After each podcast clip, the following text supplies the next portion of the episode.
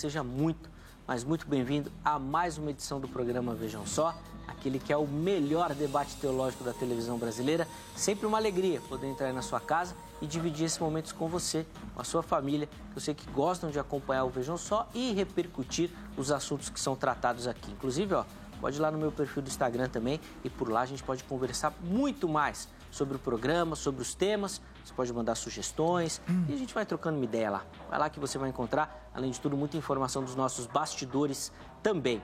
E hoje no Vejam Só nós vamos ter a oportunidade de continuar um debate que nós iniciamos ontem, falando sobre a grande tribulação e se a igreja passará ou não por ela. Uh, a gente já conversou bastante. Hoje nós vamos abordar alguns aspectos que no outro programa ficaram uh, sem a devida explicação.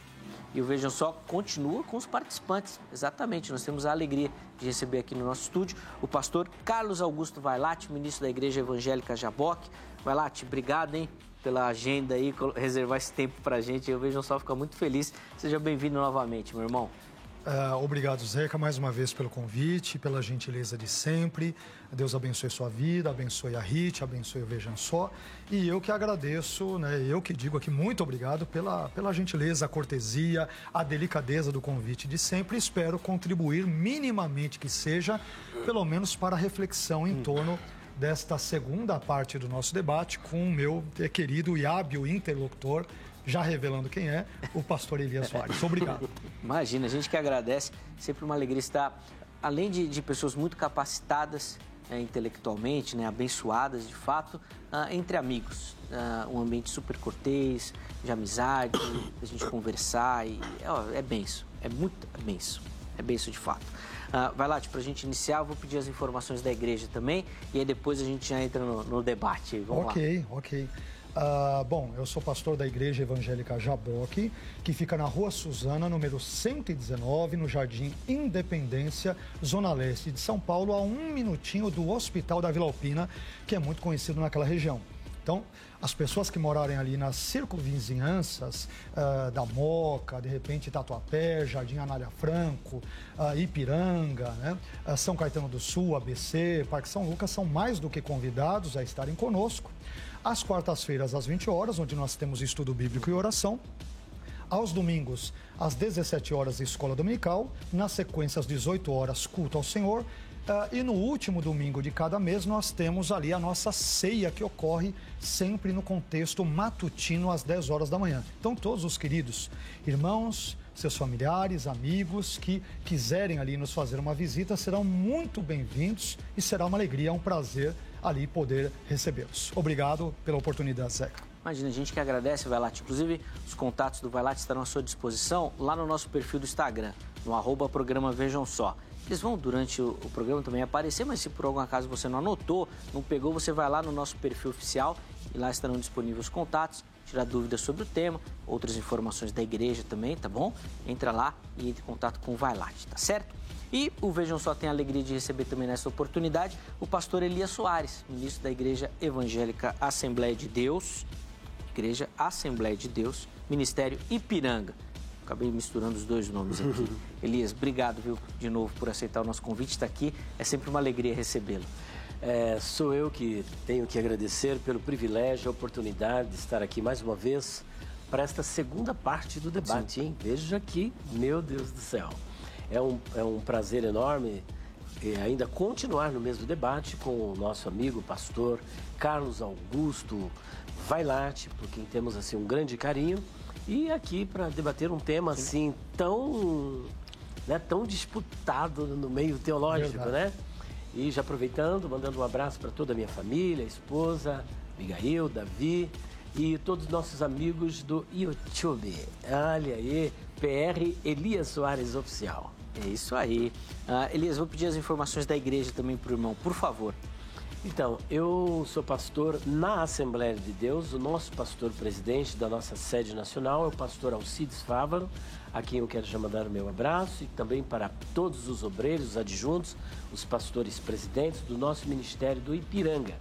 A nossa sede fica na Avenida Doutor Ricardo Jafé, número 214, no bairro do Ipiranga. É a igreja mais conhecida como a Catedral da Independência e também a Igreja do Relógio. Sim. Quem passar ali tem um relógio rodando ali. está bem próximo do museu. É um marco histórico na cidade de São Paulo. Muito bom. Ó, estou segurando aqui ah, algumas né, das produções literárias do Elias. A série Perguntas Difíceis de Responder, volume 2 e 4, e o Dicionário de Palavras e Expressões interpretações e curiosidades bíblicas. Ah, você que quiser mais informações sobre esse material aqui, você pode acessar os contatos do Pastor Elias, tá? Eles vão aparecer para você durante a nossa conversa ou, se você preferir, você vai lá no nosso perfil oficial do Instagram e encontra esses contatos também, tá bom? Rapidíssimo, Elias, uma pois palavrinha sobre esse material, bem Muito curtinho, bem. hein?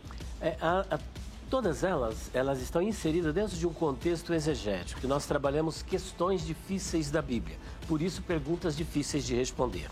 E o dicionário, ele é quase que um dicionário enciclopédico, porque ele vai assambarcar vários temas, palavras, expressões, interpretação e curiosidades etimológicas, culturais, é, histórica, de usos e costumes. Existe aí uma gama de nomes bíblicos, né, que está ligado à área da onomatologia, uma parte da linguística, que são os nomes de pessoas, rios, vales, montes, deus, deuses, origem, etimologia, significado grego, hebraico aramaico. É uma obra importante para quem é, é, dá ensino, para um professor, para um advogado, porque nós trabalhamos a questão do direito romano na Bíblia aí, nessa obra também. Ah, o dicionário tem quase 1.200 páginas, o volume 4 quase 500 e o volume 2, quase 400 páginas. Pô, então aí alguns detalhes dessas obras. Se você tiver interesse, é só acessar ali os contatos do Pastor Elias para outras informações, tá e bom? Estamos escrevendo uma obra sobre escatologia, perguntas escatológicas difíceis de responder. Rapaz, é... esse ano está chegando. E tem pergunta escatológica que é fácil de responder? Olha, são todas difíceis. era, acho que era, ia ser mais intrigante esse livro, né? É, Perguntas é escatológicas fáceis de responder. Hum. Esse ia ser difícil de achar as perguntas. Bom, uh, meus irmãos, nós vamos dar continuidade né, ao tema que nós tratamos no programa de ontem, é, querendo responder essa pergunta se a igreja passará ou não pela grande tribulação. Uh, antes da gente continuar, deixa eu só dar um recadinho bem rapidinho aqui sobre a nossa parceria com a Garbo. E eu quero agradecer demais ao Militão, ao irmão André, que são meus parceiros lá na Garbo, e eles que têm me ajudado a manter essa elegância aqui. Então, se você precisa, depende de algum evento importante, ou quer, obviamente, mudar o guarda-roupa, dar um up no visual, procure pela Garbo, eles vão te atender muito bem e vão te dar um auxílio nessa questão, tá bom? Que nem sempre é fácil se vestir bem. Então, procure ah, lá nas redes sociais da Garbo os endereços das lojas físicas, vá até uma loja e chegando na loja fala que você viu aqui no Vejam Só, tá bom? E eles vão te dar um desconto também. Então, além de ficar elegante, você vai economizar. Vale muito a pena. Porque pela Garbo, eu tenho certeza que você vai se apaixonar ah, pelas peças também, pelo atendimento, por toda a, a, experiência que você vai viver na loja, tá certo? Ah, Para a gente iniciar o nosso debate, se eu não estou enganado, na edição passada eu comecei com, com o Vailate. É verdade, é verdade. Então, nesta oportunidade, eu vou começar contigo, tá, Elis? Uhum. Ah, o irmão já, já falou é, e, e, já deu vários adjetivos para o texto lá de 1 Tessalonicenses, mas eu vou pedir para o irmão é, tecer mais algumas observações e comentários sobre, e aí depois o, o Valate vai responder, porque pelo que eu entendi, o texto de 1 Tessalonicenses 4, 16 e 17 é a prova definitiva, é o checkmate. Tem como o Valate sair desse texto é, pós-tribulacionista ainda? com todo o carinho e respeito que eu tenho por ele, com todo amor, sem nenhuma prepotência, sem nenhuma arrogância, não tem como. É cheque mate. Bíblico, não sou eu não, é a Bíblia uhum. que vai dar o cheque mate. Esse texto ele está amarrado com outros textos e principalmente com João 14, versículos 1 a 3, que nós já destacamos a promessa de Jesus uhum. é, de que de levar a igreja para o céu, para a casa do Pai. E pontuamos muito bem. É, o que é a casa do Pai? Onde está a casa do Pai? Jesus está na casa do Pai, as duas testemunhas irão para lá, Elias e Enoque com corpos glorificados e a igreja também. Apresentamos também, no debate anterior, a expressão Palin Romai, né? Eu voltarei outra vez, ele promete voltar. Se ele está prometendo voltar para levar, ora, se vai ficar aqui, levar para onde? Então deixa aqui mesmo, nem, nem precisaria uhum. é, prometer que vai levar. Levar é, é, como se eu fosse na sua casa e dissesse assim: olha, Zeca, eu volto para te levar para sua casa. Fala, pastor Elias, você já está na minha casa. Você vai me levar para onde? Então fica assim, sem nexo. É assim, anacrônico, é contraditório. É, seria, né? Se Jesus fosse é, nos arrebatar até usar para depois trazer para o mesmo lugar.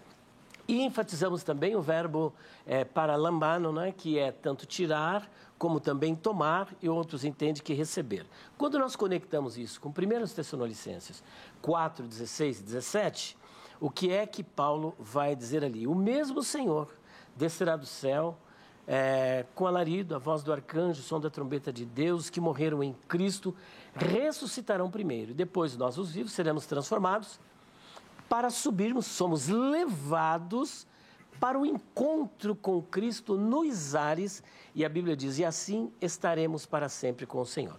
Ora, se ele prometeu a casa do Pai, e ali em 1 Tessalonicenses 4, 16 e 17, nós somos levados ao encontro dele nos ares, seria um anacronismo dizer que a casa do Pai é a terra. Eu creio que Deus é onipresente, ele está presente em todos os lugares, mas Jesus tinha algo a mais. Casa do Pai é um termo técnico de Jesus ali em 14:2 para falar do céu. O capítulo 2, versículo 16, casa do Pai, ali é o templo, lugar de oração. Casa do Pai, em Lucas 2, versículo 49, dito por Jesus, também ao mesmo templo, lugar de oração. Mas Jesus estava no seu último dia aqui na terra e dando um lenitivo, uma palavra de consolo, de exortação, prometendo o consolador, o parácletos, aquele que é chamado para estar do lado, como advogado, como consolador. E ele, ele, ele, tinha como objetivo dar uma esperança para esses discípulos de tirá-los. Em momento algum, nós dissemos que nós vamos para o céu e ficar lá eternamente. Né? Nós vamos para lá porque é promessa dele. O, e depois voltaremos, com certeza, depois da grande tribulação, voltaremos com ele, com miríades de anjos, para estar aqui na terra. Mas enquanto isso não acontece, nós vamos para o céu. Boa!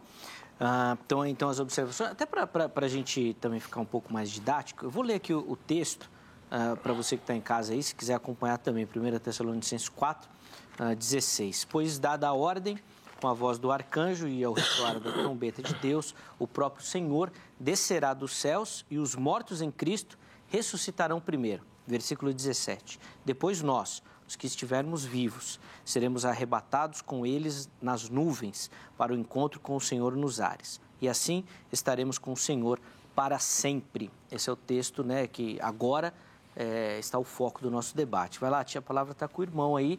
E eu quero ver que movimento que você vai fazer para sair desse checkmate que o Elias anunciou aqui. ok, vamos lá. Uh, eu admito que 1 Tessalonicenses 4, versículos 13 a 18, é um dos textos, e talvez para ser mais preciso, o único texto que vai favorecer, hipoteticamente, uma possível e suposta é, perspectiva pré-tribulacionista. Mas será que dá para defender essa ideia? De forma clara no texto, eu, dizia, eu diria que não. É, é, e buscarei argumentar agora nesse sentido. Eu quero fazer pelo menos, eu não sei se seria muito longo, mas seis observações sobre 1 aos Tessalonicenses 4, versículos 13 a 18. Primeira observação. Vai lá, te vou pedir para você dividir, é, então. Tá bom, tá faz bom. três, aí vou o Elias algumas, comenta, ele faz. e aí depois tá o bom. irmão faz mais três. Se eu ver três. se for aqui, eu vou... Tá bom. Então, 1 Tessalonicenses 4,13 diz o seguinte: Não quero, porém, irmãos, que sejais ignorantes acerca dos que já dormem, para que não vos entristeçais, como os demais que não têm esperança. Ora, por que os tessalonicenses, os crentes eh, tessalonicenses estavam tristes? Eh, um autor chamado Richard Guthrie, ele, por exemplo, vai responder dizendo o seguinte, que os tessalonicenses estavam tristes porque pensavam que os crentes falecidos, por exemplo, não iriam participar da ressurreição. E aí ele diz que Paulo os recalibra até o ponto em que eles podem confortar uns aos outros quanto ao fato de que nenhum crente perderia a ressurreição. Então, Paulo não está fornecendo conforto que seria realizado em um hipotético arrebatamento pré-tribulacionista ou pré-tribulacional de crentes. Ele está falando sobre pessoas que achavam que eventualmente não participariam da uh, do contexto do arrebatamento, né, da ressurreição, particularmente falando. Outra observação é, está em uma segunda observação, 1 Tessalonicenses 4,14. Lá é dito que aos que em Jesus dormem, Deus os tornará a trazer com ele. O que isso significa?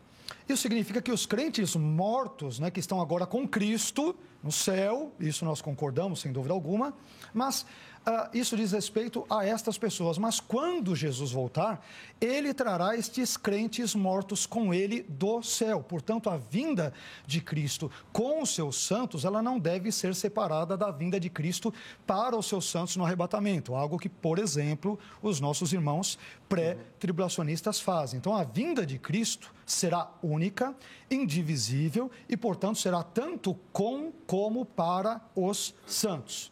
Uma outra observação, que eu também faria, uma terceira, 1 Tessalonicenses 4,16. Diz que o mesmo Senhor descerá do céu. O pastor Elias falou um pouco sobre isso agora há pouco. Ora, se ele descerá do céu, então, é razoável pensar que, após o encontro dos crentes ressuscitados e transformados com o Senhor nos ares, o Senhor continuará a descer até a terra. Não há nada no versículo, nem no seu contexto, que indique ou sugira que o Senhor inverterá abruptamente a sua trajetória, ele é, dará uma volta ali de 180 graus e tal, é, para voltar ao céu. Além do mais, só retomando a fala inicial do, do, do pastor, do amigo uh, Elias Soares, ele, de novo, na sua fala inicial, ele pressupôs, inferiu que casa de meu pai seja uma referência ao céu. Como eu tive a oportunidade de demonstrar no, no primeiro. Uhum uh, debate, né, no primeiro diálogo que nós tivemos, a expressão casa de meu pai, que aparece duas vezes em João, uma vez em Lucas e cerca de 20 vezes no Antigo Testamento, no texto hebraico de tradição maçorética, em nenhum momento se refere ao céu. Qualquer um pode pesquisar. Eu gostaria que alguém achasse onde casa de meu pai se refere ao céu. Então, o Elias se vale de uma suposição e de uma inferência de novo de João 14, versículos 1 a 3, para tentar linkar com o texto de 1 Tessalonicenses 4. Porque Tessalonicenses 4 não diz em nenhum momento que a igreja vai para o céu. Uhum. Aliás, tem outros argumentos que nós vamos ver uh, daqui a pouco, o termo grego ali, apantesin, por exemplo, de 1 Tessalonicenses 4,17, que ele vai falar sobre, uh, dentro de todas as perspectivas técnicas e terminológicas que nós entendemos do grego bíblico, que todas elas apontam para um retorno para a terra e não para o céu. Mas, de novo, aí eu passo sim, a sim. palavra para o Elias e depois a gente retoma alguns outros pontos. Isso mesmo. Por favor, Elias, vamos lá. Eu Os comentários iniciais aí. Eu achei muito interessante, está bastante amistoso, está gostoso demais esse diálogo aqui entre amigos, né? E creio que deve ser bem assim mesmo. Mas existem alguns pontos que eu gostaria de ponderar aqui na fala do nosso amigo pastor Carlos Augusto Vailate. 1 Tessalonicenses 4, 14, eu penso que ele deve ser entendido dentro da perspectiva do estado intermediário, que é o lapso temporal entre a morte e a ressurreição. Eu creio que entre nós é consenso de que o homem é corpo e alma ou corpo e alma e espírito. Eu, por exemplo, sou tricotomista. Eu não sei se ele é dicotomista, mas isso daí não, não interfere, né? Nós temos uma visão tricotomista porque acreditamos que o homem possui uma parte ou duas partes imateriais que sobrevivem à morte do corpo, como bem pontuou Jesus em Mateus capítulo 10, versículo 28, que tem sido objeto de muitos debates entre eu e outros amigos aqui no, no Vejam Só, né? Então, o que, que ocorre? Ele tornará a trazer com ele quem? Essas pessoas que morreram em Cristo. Os que morreram em Cristo voltarão para fazer o quê? Para se unir aos corpos. Porque o Senhor não salva o homem, uma parte do homem, ele salva o homem todo. E todo o vosso corpo, alma e espírito sejam plenamente conservados para a vinda do Senhor. Então ele traz a alma e essa alma e o espírito se unirão ao corpo que automaticamente será ressuscitado e glorificado, e aqueles que porventura estiverem vivos, aí é que está. Porque ele vai trazer quem? Toda a igreja? Não porque parte da igreja está no céu e parte da igreja está na terra.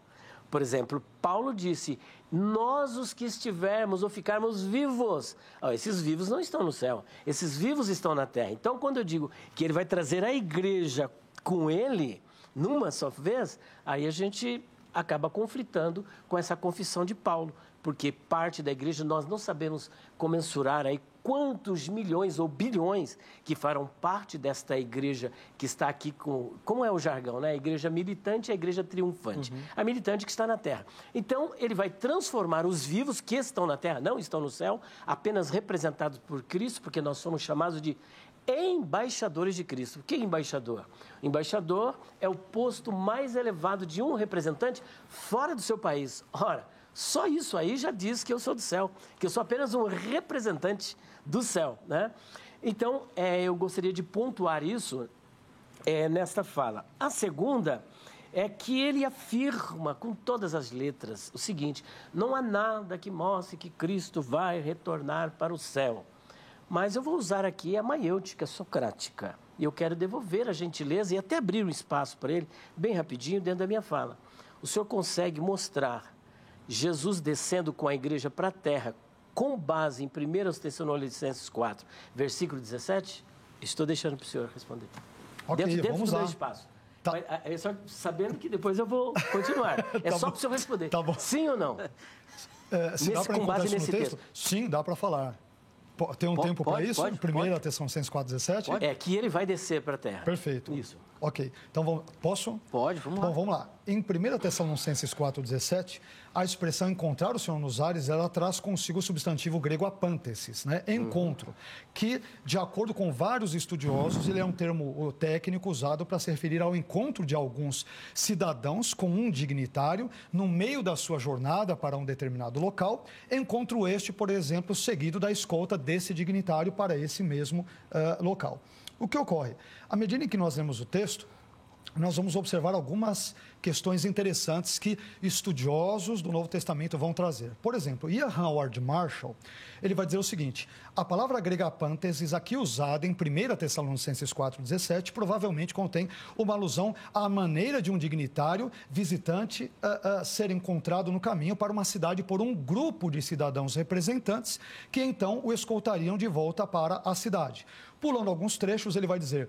O povo do Senhor vai ao seu encontro a fim de escoltá-lo de volta para a terra. E é ali, isto é, na terra, onde estaremos para sempre com o Senhor. Porque a descida de Jesus, eu estou seguindo a lógica, a coerência do texto. O texto não diz que ele desce até o céu, ele dá meia volta e ele retorna. Então a lógica do texto, somada ao termo grego apântesis, leva-nos a entender que ele vai à terra. Só para corroborar esse ponto, nós temos outro estudioso, o F.F. Bruce, que ele vai dizer o seguinte: quando um dignitário fazia uma visita oficial, a parousia, a presença dele, a uma cidade nos tempos helênicos, a ação dos principais cidadãos em sair para encontrá-lo e escoltá-lo de volta ah, ah, na fase final desta jornada era chamada de apântesis, o mesmo termo que aparece em 1 Tessalonicenses 4,17. E aí ele conclui dizendo: O Senhor é retratado aqui como escoltado no restante desta jornada à terra por seu povo, porque ele está vindo descendo do céu.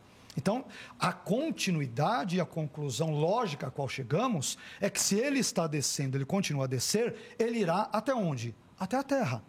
né? E não que ele fará meia volta, terá uma mudança abrupta em termos direcionais para o céu. Então, com base nesse contexto, eh, e devolvendo a palavra para o Elias, inclusive com base no termo apântesis, que muitos dicionários léxicos de grego trazem, é que eu entendo que faz mais sentido dizer que ele vem para a terra. Meu Deus, que bombardeio. E aí, Elias? Então, eu gostei muito da exposição é, do pastor e professor Carlos Augusto Vailate, mas tem alguns pontos que precisam ser questionados é, nesse termo. Né? A gente chama até, não que- dizendo que ele é falacioso, a falácia da falsa etimologia. O termo apânteses, ele é um, um substantivo deverbal, né? está no acusativo feminino, e ele tem uma raiz que é apantal, encontrar. Logo, o substantivo é encontro. Só que esse termo ele deve ser discutido à luz da academia. Por exemplo, nós temos um, dois lexicógrafos, um chama-se Hostin Bowles, que inclusive o pastor sempre, eh, sempre o cita, e o outro chama-se Gerhard Schneider. E tanto os dois, nesta obra, que é o Dicionário de Exegético de, del Novo Testamento, ele faz uma discussão sobre o termo apântesis, que pode aparecer também é, no modo acusativo, apantesim, que eu acho que é o que aparece no texto de 1 Tessalonicenses 4,17, mas pode aparecer também com o seu sinônimo, que é ripantesis, ripantesis. Ele é muito comum no texto do Novo Testamento e também na Septuaginta. O que é que eles levantam acerca desse texto? Esse texto realmente é um termo técnico? Se ele é um termo técnico, existe alguns pré-requisitos para caracterizá-lo como um termo técnico, tá certo?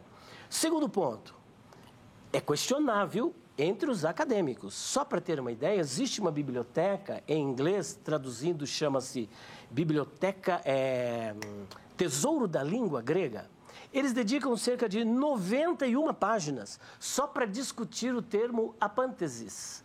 E ele, a conclusão é que ele não é um termo técnico, como foi apresentado pelo meu amigo, pastor é, Augusto Vailate. Não é um termo técnico. Se ele não é um termo técnico, fica a pergunta: Paulo tinha isso em mente quando ele escreveu?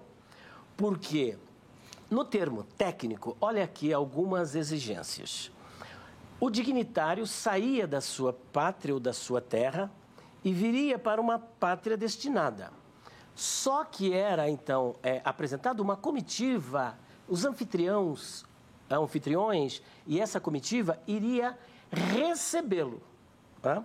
E recebiam com festa, com toque de trombeta. Sempre quando você assiste um filme é, que reflete aos tempos da antiga Grécia, antiga Roma, chega um governador é tocado, muita buzina, muito som. Isso era da parte dos recepcionistas, daqueles que estavam uhum. recebendo. Nós encontramos isso na vinda de Jesus ou é o contrário? Primeiro, que parte dessa igreja está morta fisicamente, está vindo espiritualmente a alma com ele. Então é ele que toma iniciativa e não a, as pessoas que estão recepcionando. Segundo ponto, ninguém faz festa para ele não há sacrifício, muito pelo contrário. É ele que se autoanuncia, é ele que toma iniciativa, é ele que vem é, receber, que é aí onde, por exemplo, os pós-tribulacionistas gostam de interpretar para Lambano como receber, aí cai numa armadilha, porque quem está recebendo é ele e não as pessoas. Toda atitude parte do dignitário. Então, por esse texto apenas, não é possível saber se ele sobe ou se ele desce, porque ele não é um termo técnico. Ele ocorre cerca de quatro vezes no texto do Novo Testamento. E olha que curioso, uma vez que ele é mais ou menos técnico, não um termo técnico completo, acontece em Atos dos Apóstolos, capítulo 28, versículo de número 15, quando Paulo está se destinando a Roma, e aí vem alguns irmãos para encontrá-lo e leva ele de volta para Roma. Só que o texto mostra claramente ele sendo conduzido para Roma. Eu pergunto, no texto de 1 Tessalonicenses, existe clareza? Nós podemos dizer que Cristo está descendo à terra? Não podemos com base neste texto. Fora esses textos, nós temos, por exemplo, na Septuaginta, temos cerca de 39 ocorrências é, no texto da Septuaginta, e existe até uma variante textual que aparece com outro termo, mas querendo significar o mesmo, e até mesmo ter um, o termo ripântasis, que seria um termo paralelo. E nesses textos, pasmem, nós não temos esse termo técnico, que quando temos, por exemplo, o termo é, apânteses, Abigail, por exemplo, Davi que era um rei ungido, está indo para a casa de Abigail. Abigail, então, expede uma comitiva de moças e de criados para encontrar-se com Davi. Quando ele se encontra, ela volta para a casa dele, dela e Davi volta para o seu destino. Existem muitas outras ocorrências, eu tenho aqui cerca de 39 em passagens onde esse termo.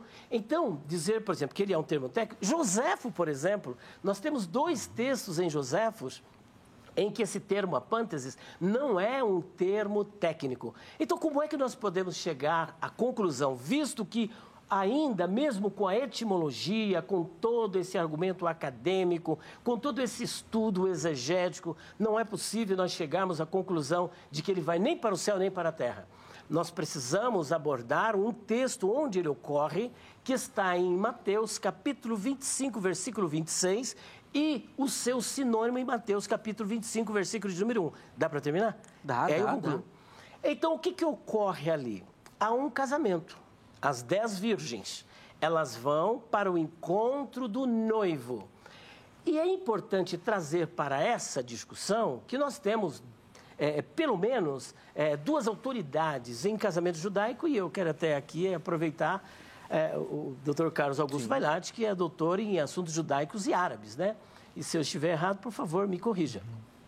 É, Klein Goldgrass, é Soldgrass, ele é autor de uma obra chamada é, Compreendendo Todas as Parábolas de Jesus. Só para se ter uma ideia, essa obra tem mais de 1.100 páginas. Todas? É, ela supera só as de Jesus. Porque tem parábolas no sim, Antigo e no Novo. Sim, mas essa é só as de Jesus.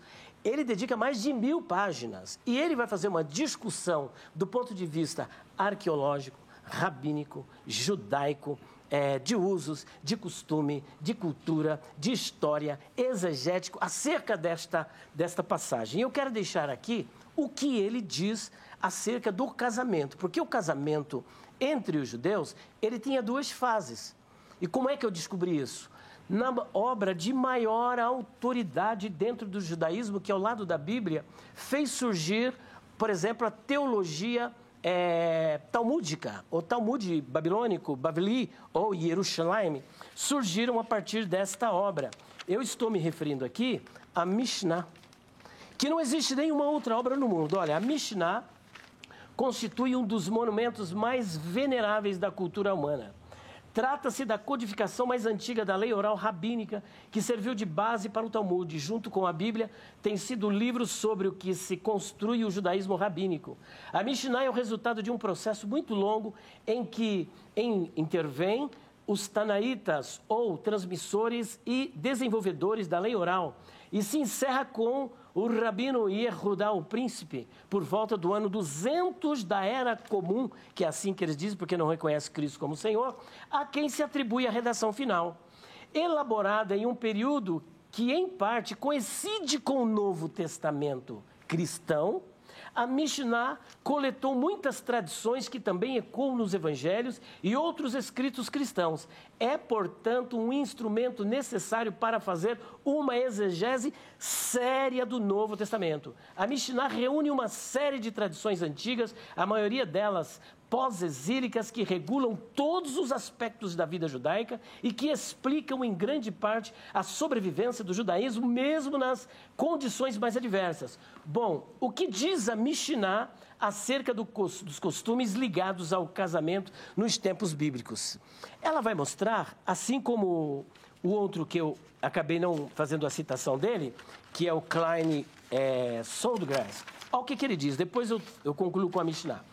A idade de casamento para as moças iniciava-se aos 12 anos, quando ela passava por uma celebração chamada Bat Mitzvah, que era a emancipação da idade infantil para a idade adulta, como também o jovem passava pelo, pela celebração chamada Bar Mitzvah, que era o filho do mandamento em que ele se emancipava.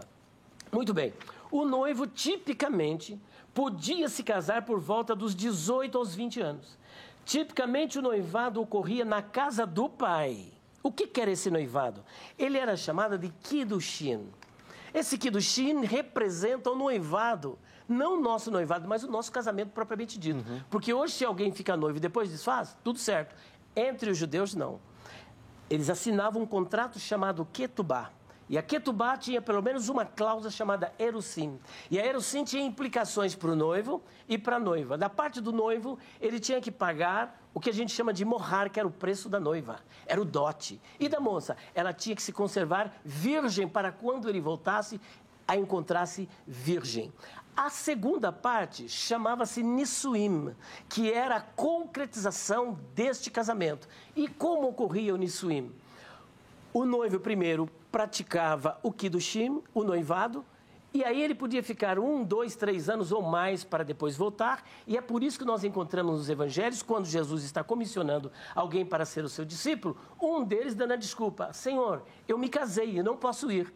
Para se ter uma ideia, quando ele estava nessa fase de casamento, que era o Kidushin, ele nem sequer poderia ser convocado para a guerra, porque ele tinha alguém esperando ele para a concretização do casamento. Aí ele vinha pela segunda vez. Quando ele vinha pela segunda vez, ele não ia para a casa da noiva. Então, a primeira vez tipifica o que Jesus já fez na sua encarnação. Ele veio e ele se casou com a igreja. E o dote ele pagou na cruz do Calvário. Ele pagou não com ouro e nem com prata, mas com seu próprio sangue. E, e Paulo, em 2 Coríntios capítulo 11, versículo 2, ele diz: Eu estou preparando vocês como uma virgem pura para o seu marido. Mas eu temo que Satanás possa enganar vocês e vocês se distanciar desta simplicidade. Porque o noivo está para voltar, para arrebatar, para buscar a sua, a sua noiva. E como é que isso vai acontecer? É o Nissuim. Jesus virá e se encontrará. Aí está o apântesis. Esse apântesis não é um termo técnico. E nem mesmo nesta parábola. Porque quando ele vem, o que, que acontecia? Ele não ia mais para a casa da noiva.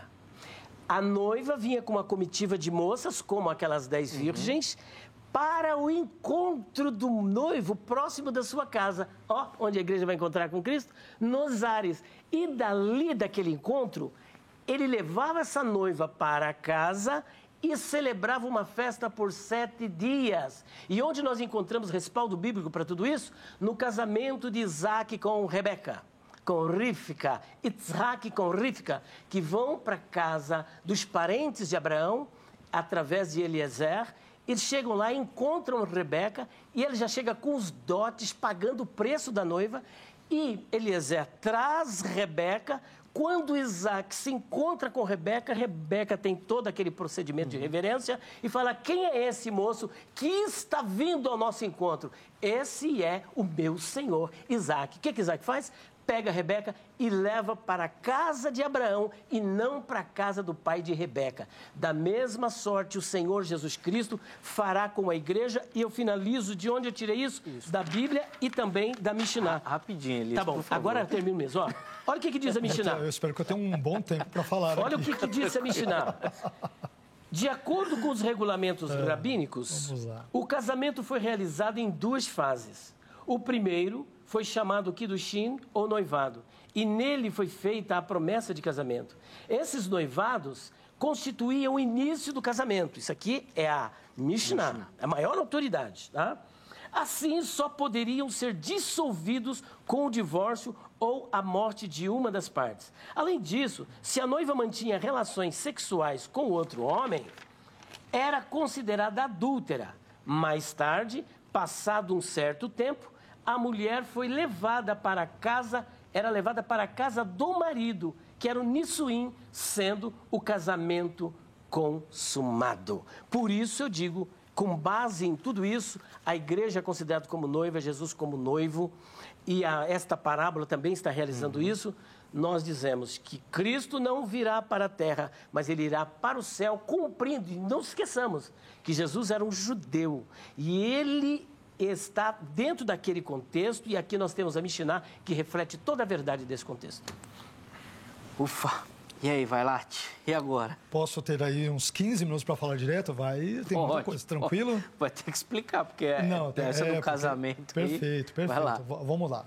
Bom, Ok, uh, uh, o pastor Elias citou vários textos no contexto da Mishnah, do Talmud Bavli, é, Klein's Nudgrass, uma obra importante de parábolas, tem outras tantas que vão contestá-lo nesse ponto. É? Mas a questão é a seguinte: em Mateus 25, 6, um dos textos que o pastor Elias citou e o outro, Atos 28, 15, em Mateus 25, 6 nós vemos onde a comitiva nupcial é convocada para sair e encontrar o noivo, eis a pantecinautu, ao encontro dele, de modo a escoltá-lo, por exemplo, com uma procissão de tochas para a sala do banquete. Né? E Atos 28,15, como o pastor Elias admitiu na fala dele, onde os cristãos de Roma caminham para o sul ao longo ali da Via Ápia para encontrar Paulo e a sua comitiva, eis a Pantecin Remim, ou seja, o nosso encontro, e escoltá-los ali é, no restante de sua jornada a Roma. Então, esse mesmo tipo de construção, com base no contexto bíblico e não em fontes extra-bíblicas, claro que estas também são importantes num contexto posterior, sem dúvida alguma, mas dentro das informações bíblicas e escriturísticas, ver Jesus vindo do céu num contexto descendente. E a Terra é a imagem gráfica mais clara, mais óbvia e mais natural do texto, à luz dos textos paralelos de Mateus 25, 6 e Atos 28, 15, que ajudam a corroborar bem essa perspectiva de 1 Tessalonicenses. Bom, mas já que nós estamos falando sobre 1 Tessalonicenses, quer dizer, o texto de Tessalonicenses, é importante sermos é, claros também para o nosso querido telespectador, que Paulo não termina aqui nesse texto. Ele vai dar continuidade a esse assunto que envolverá a volta de Cristo, a vinda de Cristo, a sua parousia, no texto de 2 Tessalonicenses, capítulo 2, versículos 1 a 8, que é, é me permita dizer, um dos textos, ou o texto-chave, que me transformou de pré-tribulacionista antigamente para pós-tribulacionista. Então, hoje vai ser A Bíblia, de uma forma geral, ela acabou né, indo nisso. Mas um texto que efetivamente me convenceu foi segundo a Tessalonicenses. E me permita, por favor, viu, Zeca, claro, discorrer claro. aqui sobre ele. Uh, eu não vou ler aqui todo o texto, porque senão nós vamos pegar muito tempo, mas eu quero gastar um bom tempo nele. Eu gostaria de fazer algumas considerações, lembrando que 1 Tessalonicenses 4, ah, apesar das observações do pastor Elias, não é assim irrefutável, como ele costuma dizer, dá para você ter outras percepções muito mais coerentes, inclusive com o contexto da epístola aos Tessalonicenses, que não acaba na primeira, envolve a segunda. Pois bem, é, então, algumas considerações elas podem e devem, devem ser feitas quanto à segunda Tessalonicenses. Primeira consideração. Segunda Tessalonicenses 2:1 diz: Ora, irmãos, rogamo-vos pela vinda de nosso Senhor Jesus Cristo e nossa uh, reunião com Ele. Existe uma regra gramatical na língua grega que é conhecida como regra uh, de Granville-Sharp, que apoia fortemente a posição pós-tribulacionista em 2 Tessalonicenses 2.1, por exemplo. Então, a regra de Granville-Sharp Zeca e demais é, telespectadores, e me perdoem pelo tecnicismo, uhum. mas acho que é importante quando a gente lida com a, com a língua grega e assim por diante. A regra de Granville-Sharp diz basicamente o seguinte: quando você tem dois substantivos que são conectados pela conjunção grega kai, que equivale ao nosso e, em termos gerais, né? em português, e apenas o primeiro substantivo tem um artigo definido, o, ou a, os, as, enquanto que o segundo substantivo não o possui, então, neste caso, ambos os substantivos estão se referindo à mesma coisa, a um mesmo evento e não a dois eventos separados, como normalmente, tipicamente, os irmãos pré-tribulacionistas veem. Então, é, e essa regra se aplica claramente a 2 Tessalonicenses capítulo 2, versículo 1.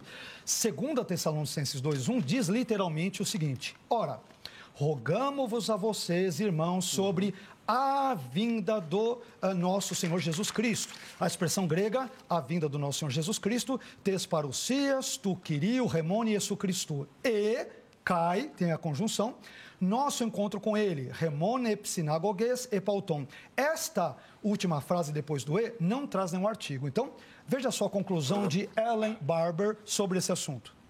Portanto, a regra de Granville-Sharp se aplica a 2 Tessalonicenses 2.1, porque o artigo definido está antes da pessoa do Senhor Jesus Cristo e não antes da frase nosso encontro com Ele. A frase nosso encontro com Ele é o mesmo evento que a vinda do Senhor. Eles não são eventos separados. Logo, a ideia de que Jesus virá em duas fases, em duas partes e duas vindas, não tem o mínimo respaldo, por exemplo, no contexto grego. Uma segunda consideração importante. Segunda Tessalonicenses 2,3 é, declara que ninguém de maneira alguma vos engane. Né? Porque não será assim, ou seja, a vinda do Senhor e a nossa reunião com Ele, sem que antes isso me fez me tornar pós-tribulacionista, entre outros textos. Já vou chegar nos versículos 6 e 7 também daquilo que detém, já vou chegar lá. Então, ninguém de maneira alguma vos engane, porque não será assim sem que antes, antes da vinda de Cristo, que deve vir, venha a apostasia e se manifeste o homem do pecado, o anticristo, o filho da perdição. É Paulo que está dizendo isso. É? O BDAG, que é o dicionário uh, grego de Bauer, Dunker, Arndt e Gingrich, que ele é catedrático, um dos mais importantes, ele define o termo grego apostasia como o desafio ao sistema ou autoridade estabelecida, rebelião, abandono, quebra de fé. É, existem cinco razões pelas quais o termo grego apostasia que muitos pré-tribulacionistas, não sei se é o caso do pastor Elias, gostam de traduzir como partida. É uma forma muito, muito forçada no texto. Não estou dizendo que é o caso dele, não sei. Mas há cinco razões, pelo menos, pelas quais o termo grego apostasia, equivocadamente traduzido como partida por muitos pré-tribulacionistas, não deve significar partida aqui, como os pré-tribulacionistas sugerem. Então, primeiro, no grego clássico, o grego que vai de 900 a 330 a.C., mais ou menos, a época de Homero, até chegando à época de Alexandre o Grande, o termo apostasia era usado para se referir a uma rebelião político-militar. Na Septuaginta, a tradução grega do Antigo Testamento hebraico, o vocábulo apostasia foi usado para se referir à rebelião contra Deus. Josué 22, 22, Jeremias 2, 19. Em 2 Macabeus 2,15, um texto apócrifo, nós cristãos não consideramos canônico, a palavra apostasia se refere à apostasia ao paganismo. Né? Ah. À medida em que nós avançamos, em Atos 21, 21, que é a única outra passagem bíblica do Novo Testamento que traz o substantivo grego apostasia, o termo apostasia se refere ao abandono ou apostasia da lei de Moisés. Em quinto lugar, se Paulo quisesse dizer partida em 2 Tessalonicenses 2,3, algo que nem mesmo uma Bíblia de perspectiva dispensacionalista e pré-tribulacionista, como a Bíblia de referência Scofield faz, é se Paulo quisesse traduzir a, a, aqui nesse texto apostasia por partida, ele teria usado, por exemplo, o substantivo grego análisis, partida, tal como ele empregou em 2 Timóteo 4,6, quando ele escreveu: O tempo da minha partida, análisis está próximo. Então, sendo assim, o termo grego apostasia ele não pode se referir aqui à partida da igreja uh, da terra por ocasião do arrebatamento, mas ele se refere, por exemplo, a um uh, afastamento doutrinário, teológico e moral da, da verdade desencadeado pelo anticristo, o que quer dizer que a igreja estará na terra.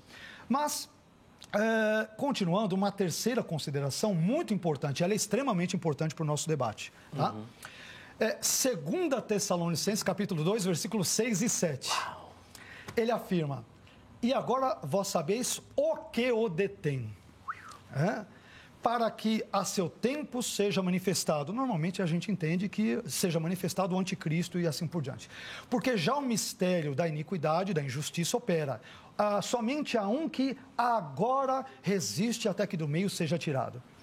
Esse texto que possui mais de 30 interpretações distintas sobre a identidade daquele que detém a manifestação do anticristo, aqui em, em 2 Tessalonicenses 2, ele normalmente ele é interpretado, e depois, quando Elias uh, tiver a oportunidade dele, poderá me corrigir se esse é o caso dele, se não é, me parece que é mais ou menos próximo do que eu falarei.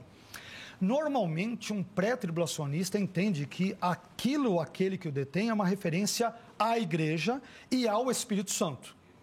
Espírito Santo e igreja. Se eu estiver depois errado, pode me corrigir, tá? Só que aqui nós temos um problema sério.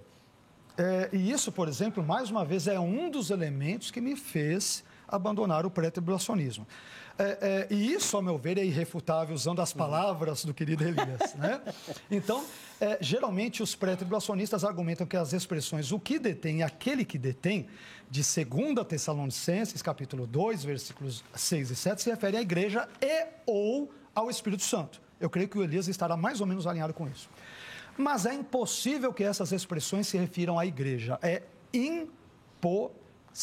Nossa, é, explico, é uma questão de gramática, não é? Né?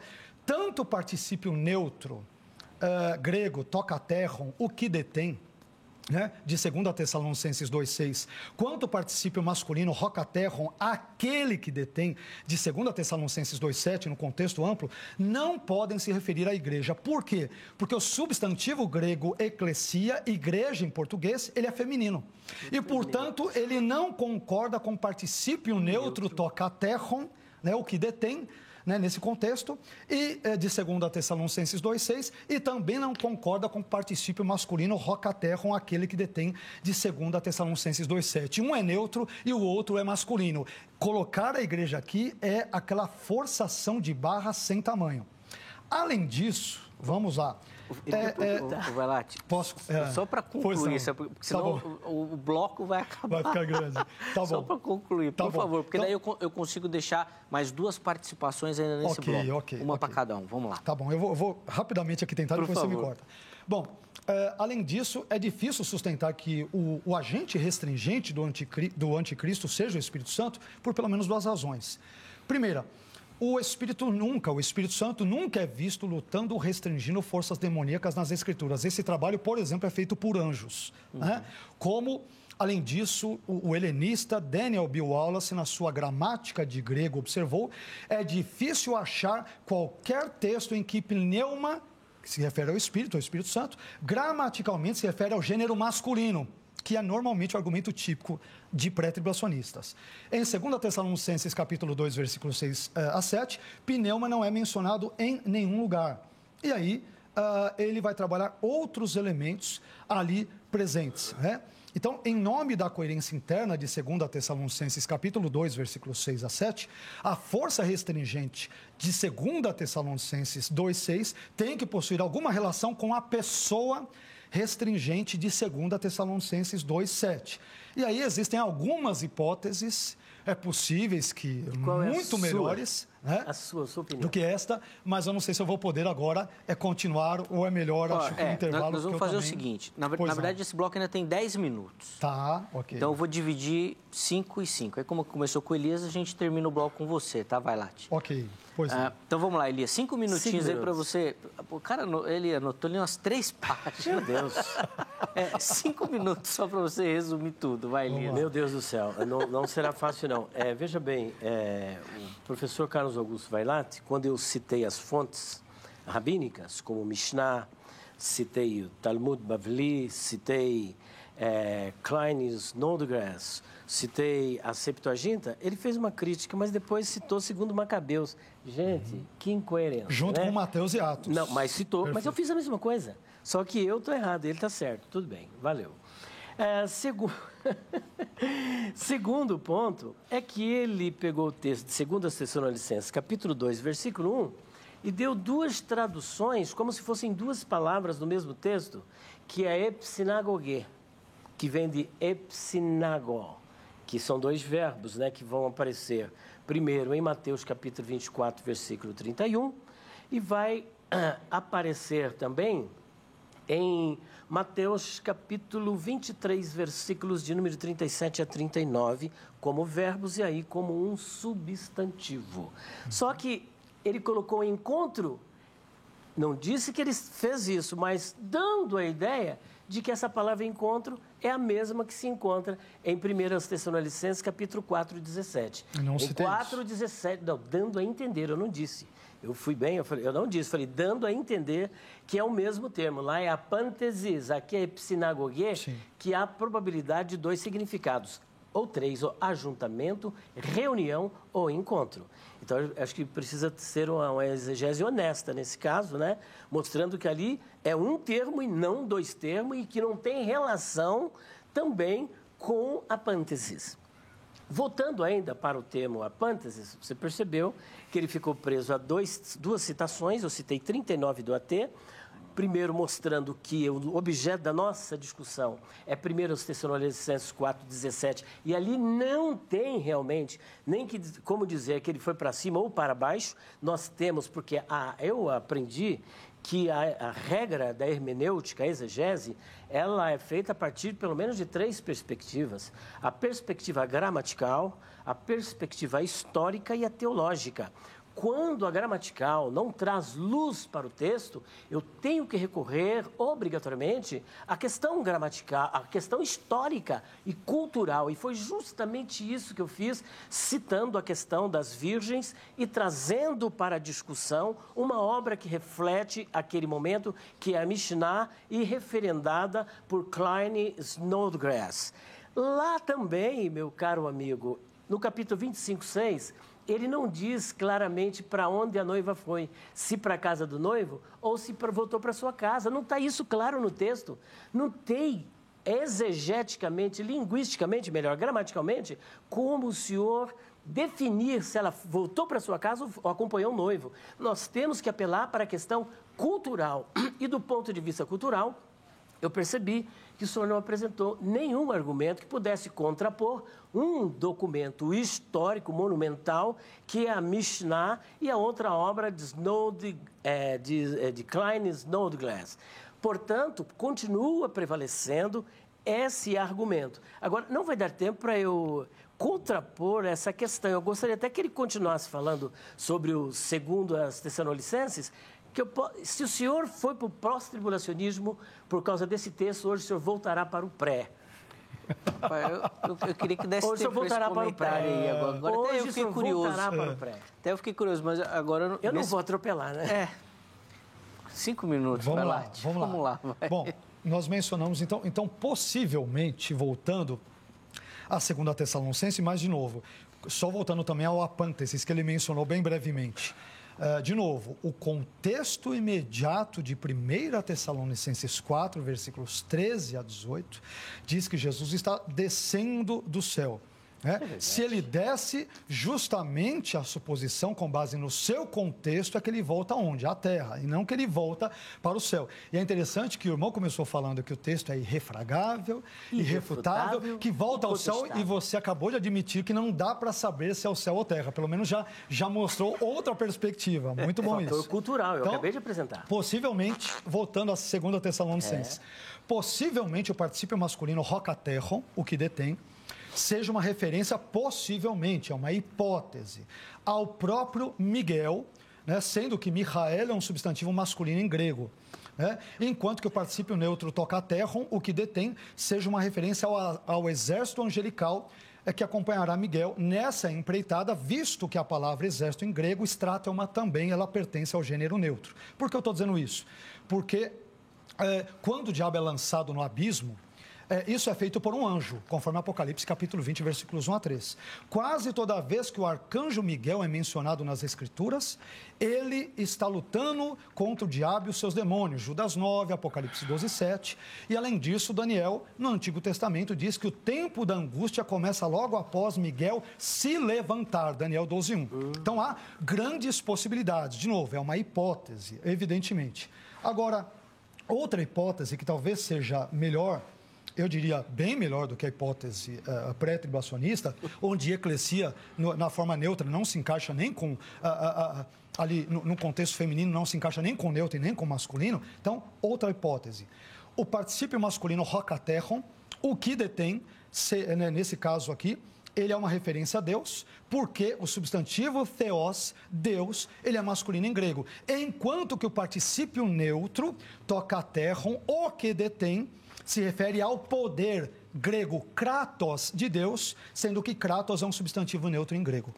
Então, acho essas interpretações infinitamente melhores do que dizer que ah, aqui, primeiro, é forçar a barra e dizer que o termo grego apostasia é partida. Já que eu citei vários contextos, inclusive o amparo neotestamentário, sobretudo o Novo Testamento, onde isso não pode ser visto.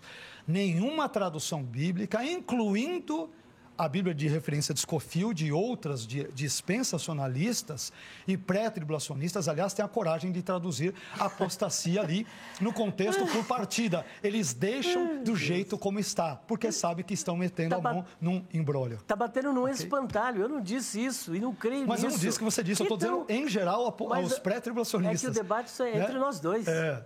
Essa é a questão. É, eu, é. eu estou debatendo com o senhor. Sim. Acho que o senhor tem que, é, Sim. com todo respeito, Claro. argumentar em cima do que eu disse. O senhor eh, apresentou alguns espantalhos Uhum. no, no debate anterior, algo que eu não disse, e agora de novo está batendo, batendo. Isso aí é o Strauman, é um espantalho. eu não mas eu acredito dos nisso. Você Não, não, mas é tre- eu sou pré, eu sou pré, e Então, não creio nisso. Perfeito, mas eu estou dizendo em termos Tá gerais. vendo? Agora nós vamos ter a Então, mas oportunidade nós de dois é dialogar. que estamos aqui discutindo. Senão Perfeito. o pessoal vai. Alguém lá fora, nossa, como ele destruiu o argumento do pastor Elias. É. Mas eu não disse Não, isso. mas assim como podem pensar o contrário por você ter não citado disse, outros textos, Elias. disse. Isso não, não. Mas eu não disse que você disse. Estou Então, tá dizendo pré-tribulacionistas gostam de dizer. Não, Fui bem alguns, claro. não todos. Não, mas muitos. Isso aqui é uma visão bem corrente Então no pré-tribulacionismo. alguns. Sim, mas eu não disse que são todos. Melhorou, melhorou. Perfeito. Tá bom. Ficou melhor agora? Ficou agora, claro. Boa, boa. Assim como eu não falo por É todos os pós-tribulacionistas. espantalho, pelo amor de Deus. Né? Não, não tenho procuração para falar é, é, por todos os pós-tribulacionistas, nem Elias por todos os pré. Isso é uma coisa óbvia. Sim, né? Só uma pessoa ingênua entenderia Não o contrário. mim. Então eu não afirmei isso de jeito nenhum. Ainda que muitos pós-tribulacionistas usem o, o Vailate assim, como escudo Referência. e usem os pré, usem o Sim. Elias também, né? Mas há divergências, há muitas Não, divergências. sem dúvida, sem dúvida. Nós vamos ter que fazer a parte 3 do debate. né? Precisa? Com certeza, porque olha, eu, eu- eu sempre falo que o tempo passa rápido, mas hoje... É só marcar. Mas hoje a minha dúvida, eu acho que a Angélica marcou o tempo errado hoje. Porque Ah, é? passou muito rápido. Ma- Mas o que? Mas já está já vamos, caminhando de já, novo no já vamos final? chamar o intervalo e depois já vamos concluir o programa já. Hoje passou eu muito pensei, rápido. é, mas faz parte. A escatologia é um, é um, É, é um assunto infindável. viu, pastor? É, eu Mas- acho que mas- a mas Angélica marcou primeiro- errado. é, só um detalhe, na primeira parte, ele terminou falando bastante sobre João e outro. Nessa Depois segunda, nós vamos. combinamos. Eu terminei falando sobre é. Então ficou bem equilibrado. você que, que nos assistiu hoje, depois você vai lá no nosso perfil do Instagram, manda o seu nome completo, seu RG, seu CPF, que nós vamos mandar um certificado da aula que você Poxa teve vida, hoje. meu? Deus, da aula. pós-tribulacionismo. Gente, o que, que é isso? Ó, se você não aprendeu, se você É. não gostou, se você não, não saiu com, com- com o seu caderno todo rabiscado, ó, você- você volta no YouTube e assiste de novo, porque olha, cara, quanto, quanto conhecimento. Eu vou precisar encerrar esse bloco. No bloco eh, seguinte, eu vou dar mais quatro minutos para cada um, só para a gente concluir e encerrar. E depois a gente marca a parte 3, né? Porque o texto de 2 Tessalonicenses, o, o Elias nem, nem comentou Nem ainda. comentei. O texto de Mateus 24, nós nem chegamos perto. Infelizmente. O de tem muita Apocalipse, coisa. então? Não, é, Apocalipse. pois é, pois é. Apocalipse 3.10, Apocalipse 7, Cada tema 14. desse é um debate. Exato. E, é, Eu eu acho que tenho- tem- é eu exatamente tenho perfeito. desconfiado tem que um debate coisa. só para vocês não dá. Cada tema desse Só vai o ter que ser uns dois ou três. que ele citou, isso termo. mereceria um debate Sim, à parte, mas, Verdade. mas não dá. 91 páginas só sobre o É, tema. Se você for trabalhar tudo, não dá. A gente, a gente É. deixa tudo de fora, é verdade. Nós vamos tentando aí no decorrer do ano, acertando essas agendas aqui, ó. Que são agendas lotadas, reservando um espacinho, vem um dia a gente fala, vem outro dia a gente. Nós vamos tentando, vamos lá, devagarzinho. Ó, hoje falando um pouquinho e tentando né, aprofundar o nosso conhecimento sobre essa questão se a igreja passará ou não pela grande tribulação. A gente meio que conversou aqui, ó. Outras partes virão, tá bom? Nós vamos tentar organizar isso. Meu Deus. Você vendo Carlos Augusto Vailate, Elias Soares, ah, ambos trazendo muito, muito, muito, muito conhecimento para você que nos assiste. Irmãos, quatro minutinhos para cada. Como nesse programa eu comecei com Elias no primeiro bloco, então vai lá, vou começar contigo agora e vou encerrar com Elias. São as considerações finais. Considerações finais. Tá bom. Elias, Quatro não vai provocar na última fala. eu não ter que É dar tempo amigo. pro Vailate. Olha lá ele. Simpático. A provocação Se respeitosa acadêmica no mundo das ideias é, é legítima. Não, tá bom, mas Só quando você- parte pra- é, se ele Não, não. provocar nas ideias, você não vai poder responder, Tá tá? bom, eu tá sei que bom. você vai ficar se coçando. Vai lá. Por isso que eu já vou minutos. falar o que tenho que falar já no. Ah, ok. Vai lá, vai lá, Vamos por lá. favor. É, antes de tudo, Zeca, muito obrigado de novo pelo convite. Obrigado, Elias, pela interlocução amistosa, cortês, educada, fraterna, bíblica, teológica. Muito obrigado. E obrigado a todos os queridos telespectadores do Vejam Só. Vida longa ao Vejam Só e a HIT, Oh. para que tais debates sejam mais fomentados, para que eh, todos nós cristãos, o corpo de Cristo, a igreja, cresça com isso. Amém. Bem, tendo dito isso, eu resumiria eh, dizendo o seguinte: no nosso primeiro debate, na primeira parte, hoje nós estamos na parte 2, eu trabalhei, busquei trabalhar dentro do tempo escasso que tivemos, porque escatologia é um assunto infindável, quatro premissas. eu disse que creio no pós-tribulacionismo por razões bíblicas, por razões históricas, por razões conceituais e por razões escatológicas, né? Além disso, nós argumentamos, por exemplo, nesta parte 2, sobre alguns textos, não tanto quanto outros textos na parte 1, um, Uh, onde falamos de outros textos. Infelizmente, Mateus 24 ficou de fora, uh, uh, Apocalipse 3.10, Apocalipse 7 e outros tantos textos. Quem sabe em outro contexto nós falaríamos sobre isso. Bom, mas porque eu sou pós-tribulacionista, me mantenho firme nessa convicção e vejo, por exemplo, o pré-tribulacionismo em termos teológicos, conceituais e bíblicos, respeitosamente falando, vendo os pré-tribulacionistas como irmãos em Cristo. É muito importante. Né?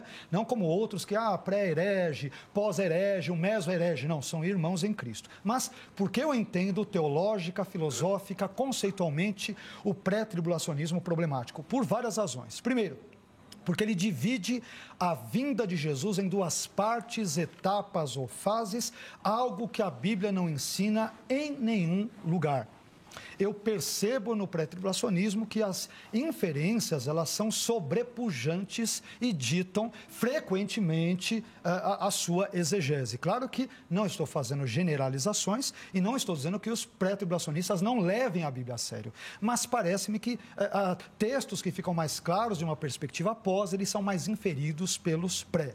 Segundo, eu acho o pré-tribulacionismo problemático porque ele diz que o arrebatamento da igreja deverá ocorrer antes da tribulação. Nós não temos isso em nenhum texto claro da Bíblia.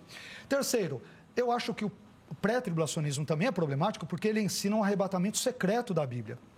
E como eu disse em outras circunstâncias, é algo que também a Bíblia não ensina em nenhum momento, ou seja, o ensino é, é, do arrebatamento secreto, ele é tão secreto e tão oculto que a própria Bíblia o desconhece de Gênesis a Apocalipse. Então, com base nessas perspectivas, eu diria que vale a pena ser pós-tribulacionista, porque é uma perspectiva mais próxima da Bíblia, da história, conceitualmente e tudo. E reitero, a minha fala aqui, num tom provocativo, mas amistoso com o querido pastor Elias e com os queridos irmãos pré-tribulacionistas. Espero, se eu estiver vivo, se Deus permitir, que nos vejamos em outro contexto, porque com certeza outros programas, vejam só, virão. Porque Jesus, como muitos pré-tribulacionistas defendem em termos da iminência dele, acham que ele pode voltar a qualquer momento. É, é, por exemplo, esse programa corremos o risco de ele nem terminar porque Jesus pode voltar, como muitos pré-tribulacionistas defendem. Ora, eu te uh, deixo tranquilo quanto a isso. E fique tranquilo que muitos outros programas, vejam oh só, virão, porque Jesus com certeza não virá a qualquer momento, a não ser que, segundo a Tessalonicenses 2, Apocalipse 3,10 e outros tantos textos bíblicos estejam errados. Que Deus abençoe sua vida, sua família, seu ministério. Obrigado, Zeca. Amém. Obrigado, Elias. Obrigado, obrigado, queridos telespectadores. A gente que agradece, Valate. Obrigado pelo carinho. Os contatos uh, do pastor Valate à sua disposição lá no nosso perfil oficial do Instagram, arroba programa Vejam Só. Pastor Elias, quatro minutos para o irmão. Agradeço, em primeiro lugar, mais uma vez, esse privilégio de estar aqui debatendo um tema tão relevante, né, que faz parte do sumo bono do cristianismo, né, o bem supremo, e na companhia do Zeca, também do meu amigo pastor Carlos Augusto Vailate. É, existem tantas coisas aqui que eu poderia estar é, falando, né? É, veja bem, olha, ele falou assim, ó, isso aqui é uma hipótese, isso aqui é uma hipótese. Sabe o que é uma hipótese? Hipótese é uma ilação, uma conjectura, isso aqui não é doutrina. Ele diz que Miguel é aquele que o detém. Olha só, depois é o poder de Deus. Olha só. E aí, hipótese, hipótese. Achei legal isso, hipótese. Quer dizer, não é construção com base na exegese bíblica. Fique isso claro. Essa questão de Jesus volta em duas fases não está em discussão aqui. Se Jesus voltará ou não antes da grande tribulação. Isso aqui é um debate. É, o arrebatamento será antes da grande tribulação? Esse é o debate. Arrebatamento secreto? Dá outro debate. A doutrina do iminência? Dá outro debate. A não ser que, segundo as Tessalonicenses 2 e Apocalipse 3,10 estejam errados. Não, eles não estão errados. O entendimento pós-tribulacionista que está equivocado, está atrapalhado. Agora, o que, que ocorre? O que, que nós pontuamos? Jesus voltará antes da grande tribulação para arrebatar a sua igreja. Primeiro, porque ele prometeu. Em João capítulo 14, versículo 1 a 13, ele fala sobre a casa do Pai, o nosso amigo recorreu para várias casas no Antigo Testamento, mas não contextualizou, não explicou exegeticamente o significado e a polissemia, a questão semântica de, da palavra beit. E aí, desculpe, aqui virou aquele balaio de gato, né? Aí, depois, nós temos é em 1 Tessalonicenses, capítulo 4, versículo 17, o termo apânteses, que não diz para você nem que Jesus sobe e nem que ele desce. Então, o que é que nós vamos é, compreender? Pelo evento histórico, cultural, e nós trouxemos para a discussão a questão do casamento judaico e um documento de fundamental importância, que é a Mishnah, para dirimir esta dúvida. Não houve aqui uma argumentação. O capítulo 25, versículo 6, também não fala se a noiva foi ou não foi. Portanto, a conclusão é com a questão cultural e apresentamos um modelo de toda essa construção da Mishnah, porque o casamento judaico até hoje é feito com base no casamento de Isaac e de Rebeca, daquelas bênçãos e tudo mais. Então apresentamos um texto bíblico. Com base em tudo isso, Jesus voltará ele é que promove o encontro, a ele, a iniciativa é dele, o termo não é técnico, portanto, vale o que ele prometeu, e ele não é homem para que minta, e nem filho do homem que para que se arrependa. A igreja se encontra com ele nos ares, próxima da sua casa, e de lá nós vamos para o céu para comemorar uma festa muito grande que ele preparou para todos aqueles que creem, e eu espero que depois a gente vai discutir essa questão de segundo aos Tessalonicenses, porque temos, ó, dá muito Ó, segundo a Tessalonicenses, no próximo debate, e Apocalipse 3.10, porque não dá tempo de eu falar nada aqui, nem vou começar. Eu, eu tinha que fazer um, um ano com Vailate e Elias Soares, igual que tem aqueles devocionários, né?